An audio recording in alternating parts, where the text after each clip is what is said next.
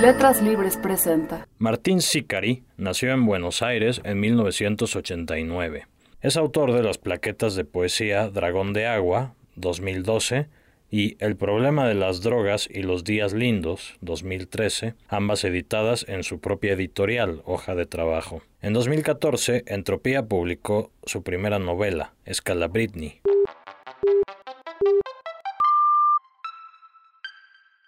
Esto es Primeras Letras, un podcast de letras libres.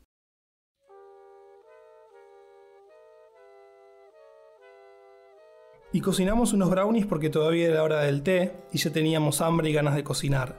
Entre todos, en la cocina, pusimos el contenido del envase en un recipiente y le agregamos 25 gramos de manteca derretida en el microondas y leche o agua, ahora no me acuerdo, y batimos durante 5 minutos hasta eliminar todos los grumos, mientras enmantecamos y enharinamos una placa de teflón de 4 centímetros de alto y prendimos el horno a temperatura moderada en el que después los cocinamos por 45 minutos o hasta lograr la consistencia deseada. Los comimos en la terraza indicada para el atardecer, la que da al río, y tiene la última luz del sol que se esconde entre los bosques de las islas vecinas. Y mientras charlamos de lo que íbamos a cocinar para la noche, y también charlamos de gente extraña, como el Yeti, y de cómo sería genial que apareciera caminando como si nada por el medio de la ciudad. Genial por cómo reaccionaría la gente. Imagínate salir de la boca del subte en catedral a las 7 de la mañana y cual vacuno ir con los ojos en el piso subiendo las escaleras muy lento porque el grupo avanza 2 por hora, porque la gente inepta está mirando el piso y no para adelante, para darte cuenta de que la persona que camina delante tuyo y vos creías tenía un tapado de piel blanco radiante es, en realidad, un Yeti Yupi yendo a tomar su clase de inglés matutina antes de una jornada de 10 horas de trabajo en la empresa aseguradora de capitales menos relevantes de la economía argentina, con oficinas en el undécimo piso H de un edificio en Esmeralda, al 300 con vista al aire y luz de la cuadra. Sería gracioso o al menos sería bueno porque te saca de la rutina, te obliga a reírte o a llorar o a tener miedo o a mostrarte indiferente o a comentarle algo a alguien. Igual hay gente que aún siendo interpelada por un tigre dientes de sable ensangrentado por haber protagonizado una masacre en el subte línea D, se mostraría indiferente, con la mirada baja, enfocada en su Blackberry y ese misterioso y orgásmico placer que sienten al rozar ese cuadradito de plástico negro, que parece no tener gravedad, arriba y abajo en la lista de sus contactos de BBM. No puedo creer que los Blackberry estén tan de moda, soltó Aye, y catapultó la conversación con un son todos unos caretas grasas de mierda. Esa fue la noche que comimos pizza y los chicos cantaron y se sacaron las remeras y todo eso. Y el otro día, el último día, me levanté temprano para aprovechar al máximo porque a las 5 pasaba la última lancha colectivo que iba para la estación de tren y después a la ciudad. Y me levanté bien tempranito a la mañana, desayuné y me vestí como para tener una aventura indie con un jean re lindo ajustado pero re gastado que tengo y unas zapatillas para campear y una remera rayada negra y roja y un suéter finito color salmón y un sombrerito de pescador inglés cuadrilla rojo y negro y la desperté allí y le dije que se vistiera re bien, que íbamos a ir a dar una vuelta en bote por el río.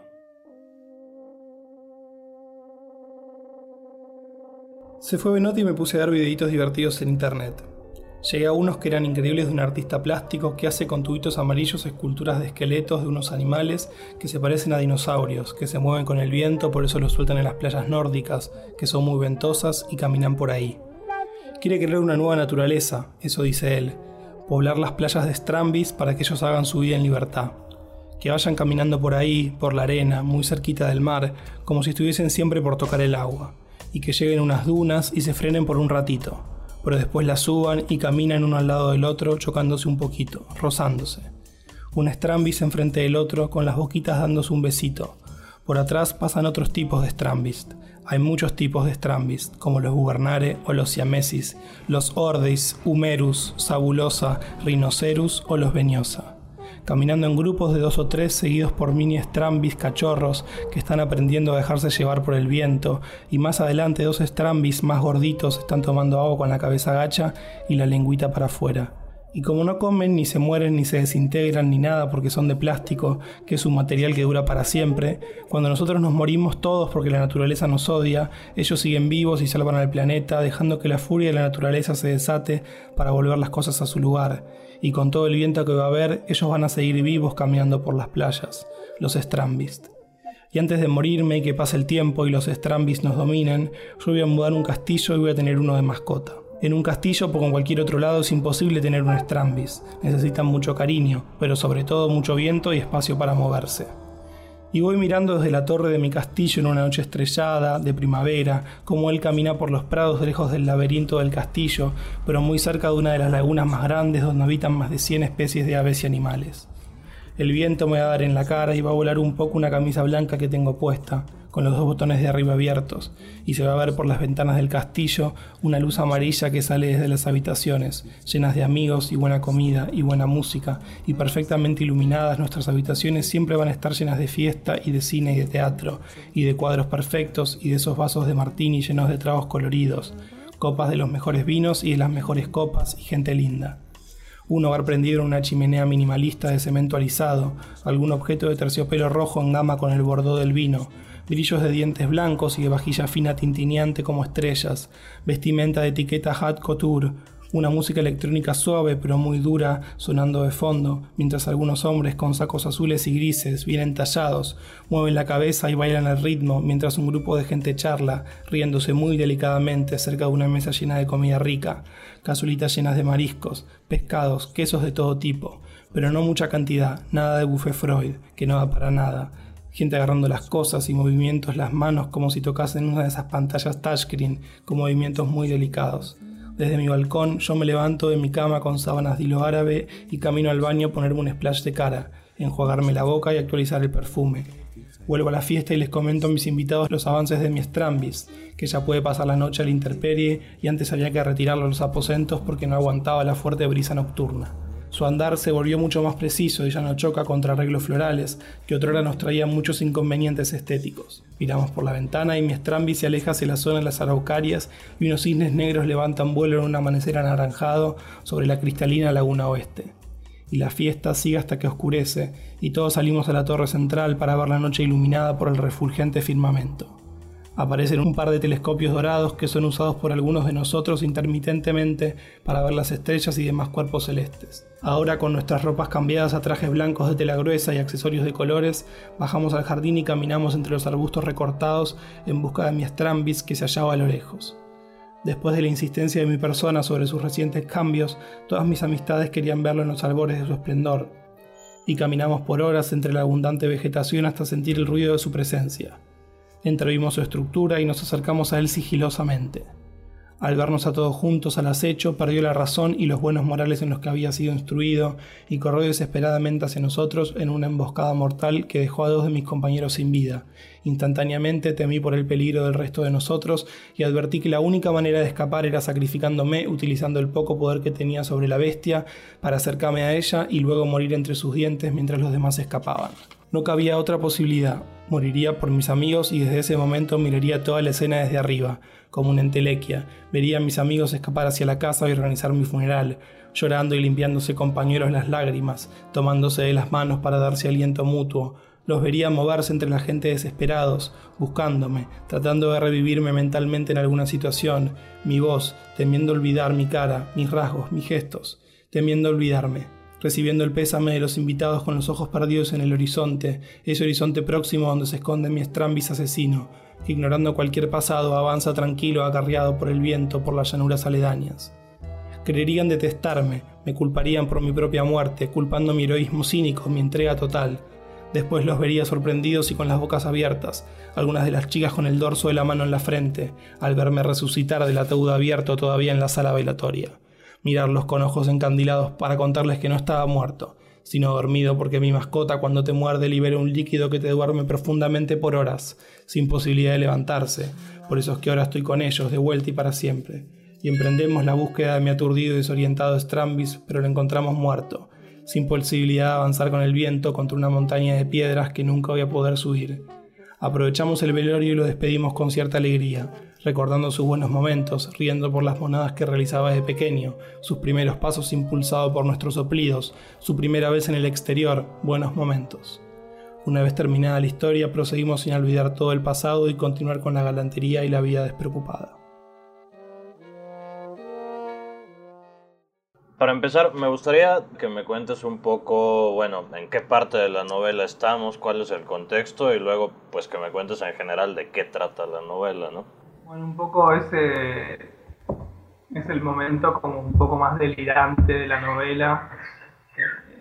Me lo mencionó mucha gente como la parte donde, donde se desarrolla más la parte imaginativa y como donde se libera un poco más la mente del personaje como que en realidad sí la novela no tiene como una trama definida donde podamos ubicar este, esta parte de la lectura, pero, pero sí, es más o menos por la mitad de la novela cuando el personaje principal vuelve, digamos, de, su viaje con sus amigos y una vez en Buenos Aires, después de como volver a su rutina y qué sé yo, siento que utiliza este este escape de imaginación como para, para salir de alguna cosa media depresiva que le agarra en un momento. El viaje con sus amigos es este viaje que hacen a El Tigre al principio de la novela. ¿Qué es El Tigre? Eh? El Tigre como que está acá a 40 kilómetros de capital. Es el delta del río Paraná. Hay como muchos ríos y subsidiarios del Paraná y se va generando como pequeñas islas. Es como una Venecia Argentina, digamos. Son como pequeñas islas creadas así por el delta, donde se arman casas y, y una vez ahí uno está como medio encerrado en ese lugar, no hay, no hay calles, no hay supermercados, o sea, uno está encerrado en la casa, entonces como que esos viajes son así como muy introspectivos, mucha gente se va y lleva así con amigos todo planeado, la comida, tenés que llevar agua, tenés que llevar, digamos, como todo, porque ahí una vez que llegas a tu casa no, no podés salir, digamos, hasta que te vuelvas. La novela más o menos empieza con, bueno, este viaje del tigre es en realidad un relato de, de, días comunes y corrientes en la vida de un estudiante universitario de Buenos Aires, me parece, ¿no? Sí, no sé si todos los universitarios de Buenos Aires tienen la misma vida, pero por lo menos esta es la vida de uno, digamos. ¿Es medio autobiográfica? Sí, muchas de las situaciones me sucedieron y, y suceden y todo, pero a mí lo que me interesaba hacer con la novela es como partir de una situación real y después como liberar un poco la narración y, tratar de avanzar sobre cosas que no son reales, digamos, como cosas que no tienen que ver con lo real. Y el título, entiendo que es algún juego de palabras, pero me lo puedes explicar. En un momento de la novela los personajes hacen una, una serie de fiestas en un departamento, ¿no? Ese departamento queda en una calle que en Buenos Aires se llama Escalabrini Ortiz y salió en un momento la idea de llamarlo, o sea, la idea de mezclar el nombre de la calle con, con el nombre de Britney Spears, entonces quedó Escala Britney. Nosotros pensamos que era algo súper nuestro y que era algo que habíamos inventado nosotros y después vemos que ahora en Facebook hay como movimientos para, para que cambien el nombre de la calle, y como que al final terminó siendo algo que nos excedía a nosotros y nosotros pensábamos que era nuestro. Y cuéntame, ¿cómo escribiste este, este libro? ¿Cuándo empezaste? ¿Cuál es la, historia detrás del libro? Vaya. Bueno, este libro lo empecé a escribir de re pendejo, lo empecé a escribir a los 19 años. me mudo a Capital, eh, solo, así, alquilando un cuarto en una casa con amigos, que es bueno, la, la casa en la que está ahí en la novela. Y empiezo como a dejar un poco de lado la universidad, como que me mudé a la gran ciudad, digamos, a la ciudad y yo sentía que tenía que, hacer otras cosas, que conocer otra gente, que circular en otros ámbitos. Y empiezo a hacer como talleres literarios, ¿no? En Buenos Aires hay como muchos talleres literarios, todos los escritores dan talleres literarios en sus casas y hay como muchos centros aparte, eh, así como centros culturales o, casas de, donde se organizan talleres y Scalabrini nace un poco por una por consignas así de taller, ¿no? Como que en estos talleres al principio uno le terminan dando como consignas para escribir o para o disparadores, digamos, para escribir. Me acuerdo que fue una consigna que era, habíamos leído unas crónicas de, de Capote y la idea era escribir una crónica, eso era como la consigna, ¿no? Como una crónica. Y nada, y así nació como en esos talleres, empezando a discutirlo con la gente y con amigos y, y así. Más allá de, de, Capote, de esa referencia concreta, ¿qué otros escritores, qué otras influencias, digamos, tenía cerca en el momento de escribir el libro? En realidad Capote sí es algo medio anecdótico, porque tampoco soy un gran lector de Capote ni, ni, interesa tanto su literatura, pero yo en ese momento estaba leyendo mucho un autor argentino que se llama Copy, un escritor argentino, es hijo de Natalio Botana, que es el el director del de un diario muy importante en Argentina que era antiperonista. Entonces en el gobierno peronista ellos la familia se exilia en Uruguay y después en Francia. Entonces Copy es como un autor argentino medio extranjero. De hecho, acá se empezó a publicar recién en los 90 o fines de los 90. Yo siento que me, me, me influencié mucho en él porque es como que él, por ejemplo, cuenta una historia de unas ratas en París. Y empieza su novela contando la historia de unas ratas en París y cuenta cómo estas ratas escriben una carta a eh, el dueño de la casa donde estas ratas vivían y comían y estaban, digamos. Y le dicen que se están despidiendo porque se van a ir. Y se van a ir porque el señor deja de dejarles eh, comida o deja de dejar restos de comida, entonces las ratas se van. Y se van a París y se meten en una alcantarilla. Y se meten en una alcantarilla y hacen un barco con una rueda. Y a, en la rueda tienen familia.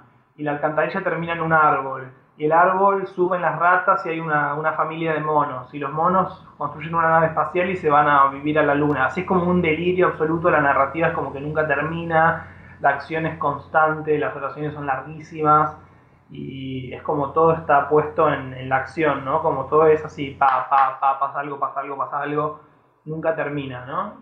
Y bueno, yo en realidad estaba muy obsesionado con él, había leído como muchos de sus libros y nada, quería yo escribir algo así, ¿no? Algo que sea como de mucha acción, como estaba muy preocupado por los verbos, entonces quería como que, tengan las oraciones, tengan muchos verbos, que haya como, que, que, se lea rápido, digamos, como que sea algo así, como medio, medio copy.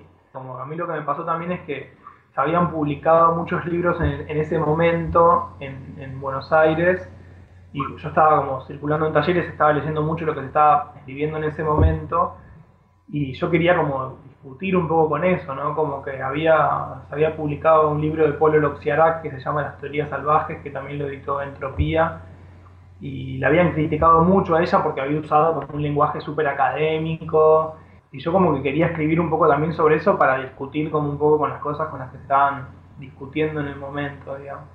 Desde tu posición de escritor joven, ¿cómo se ve la, escritura joven en Argentina? No, yo estoy recontento. Yo creo que se está escribiendo un montón. Y no, el Scalabrini se escribió, es como que bueno, está en la dedicatoria, ¿no? Toda la gente del 2010. Yo creo que Scalabrini es una, es como una cosa media polifónica que está en, en la misma sintonía con un montón de cosas que se están escribiendo de pibes que ni siquiera tienen cosas publicadas. Todos los días o todos los fines de semana me junto con con amigos que también son escritores, que somos un grupo de, ponerle 50 personas en Buenos Aires que están ahora escribiendo, y te digo 50 porque son mis amigos, pero debe haber muchísima gente más. Hay como muchos circuitos de escritura, hay, como una, una, una cosa de, de, la juventud de, de, buscar como su vocación artística, ¿no? Como que todos tienen sus actividades, todos tienen sus carreras, sus cosas, pero acá en Buenos Aires todos hacen un curso de algo, o de danza contemporánea, o de escritura, o de no sé, tai chi, o sea, hay algo, hay una búsqueda así como recreacional, si se quiere, con la literatura que, que, que, es fuertísima en Buenos Aires. ¿Todavía tienes la editorial de poesía? Sí. ¿Y cómo se llama y qué es lo que hacen? Se llama Hoja de Trabajo. La idea nació un poco, yo quería publicar como un primer libro mío de poesía y la idea era, la idea de la editorial es trabajar con la autoedición artesanal, o sea, como que cada autor se publique su propio libro de poesía. Entonces lo que generamos es una serie como de tutoriales o como el know-how que yo aprendí haciendo mi libro, lo quería transmitir a otros, a otros escritores para que hagan el suyo. Entonces hicimos unos videitos medio simples, pero cómo se cose un libro, por ejemplo. Entonces agarramos y explicamos con un video cómo coser un libro. Hacer ese tipo de materiales educativos para incentivar la, la autoedición artesanal. Y así fue como me fui contactando, como me contactaban a mí, o yo me contactaba con autores que me interesaban y que no habían publicado nada, que estaban recién empezando a escribir, y empezamos a autoeditarnos nuestros propios libros, ¿no? Entonces yo me edité el mío, después conocí un chico que se llama Emanuel, Emanuel Milwaukee, que se quería editar su libro, entonces él es de La Plata, empecé a ir a La Plata, nos empezamos a juntar, hicimos su libro, ese, después nos invitaron a una lectura y conocimos a otros tres chicos que querían publicar su libro y no sabían cómo, y nos empezamos a juntar y terminamos, terminamos publicando entre todos sus libros. Entonces fue como una, así como una bola que se fue armando desde, desde la publicación de, de, la plaqueta de mi libro a, bueno, hicimos unos videos, hicimos eventos, eh, hacemos lecturas, eh, publicamos libros y ahora estamos como con bastantes problemas de presupuesto, entonces como que la editorial medio que viró hacia hacia el ebook. Ya la edición artesanal como que medio que quedó un poco relegada porque bueno, en Argentina ya hay muchos problemas para conseguir papel, eh, digamos como que está todo mucho más caro y como que ya no, como que en realidad lo que estoy tratando de hacer es hacer ebooks. Esta era más o menos la entrevista. ¿Hay alguna cosa que, que creas que sea importante mencionar sobre Scalabrini o sobre cualquier otra cosa? No, bueno, lo que, lo que capaz siempre me quedé con ganas de decir en las entrevistas o, o estas discusiones que se armaron a partir de, las críticas y qué sé yo, es como que mi idea es pensar un poco a Scalabrini como, o, mi propuesta, lo que le propongo a la gente, que piense Scalabrini un poco capaz desde lo formal. Sí, son temas de un pibe, o sea, yo lo escribí cuando tenía 19 años, o sea que hay cosas que hoy en día digo, qué boludez, ya tengo 25 y digo, bueno, a los 19 uno vive en una boludez capaz, pero como me interesa rescatar un poco lo formal, ¿no? Como esta como la cosa esta de, las oraciones con una estructura gramatical rara, con las oraciones con una estructura gramatical que, está basada en el verbo y en la acción, y capaz hay dos verbos diferentes en una oración, con dos personas diferentes, con dos como, eh, nada, formas diferentes. Pensarlo desde lo formal me interesa, ¿no? Como pensar la narración como una acción constante, como yo intentando que la acción nunca frene, desde lo escrito, digamos, rescatar un discurso oral que está basado en la acción, que está basado como en la narración constante de cosas, en, la liberación de la imaginación. Eso era lo que yo intentaba, o lo que yo quería hacer con Scalabrini, que las oraciones de repente empiecen con un sujeto, terminen con otro, eh, que vayan para cualquier lado, como que no, que no tengan una, una noción así como muy... Eh, no sé si es académica, pero tampoco es académica, muy tradicional, si se quiere, de, la escritura, como salir un poco de ese lugar. Esa era un poco mi idea y es lo que nunca pude al final decir bien en las entrevistas, porque te digo, cuando me hacían entrevistas o algo, siempre las preguntas eran más relacionadas con lo que dice la contratapa que con, una, con una lectura personal o con una lectura como de la novela. Pues muchas gracias Martín Sicari por esta lectura y por esta entrevista. Esto fue Primeras Letras, un podcast de letras libres.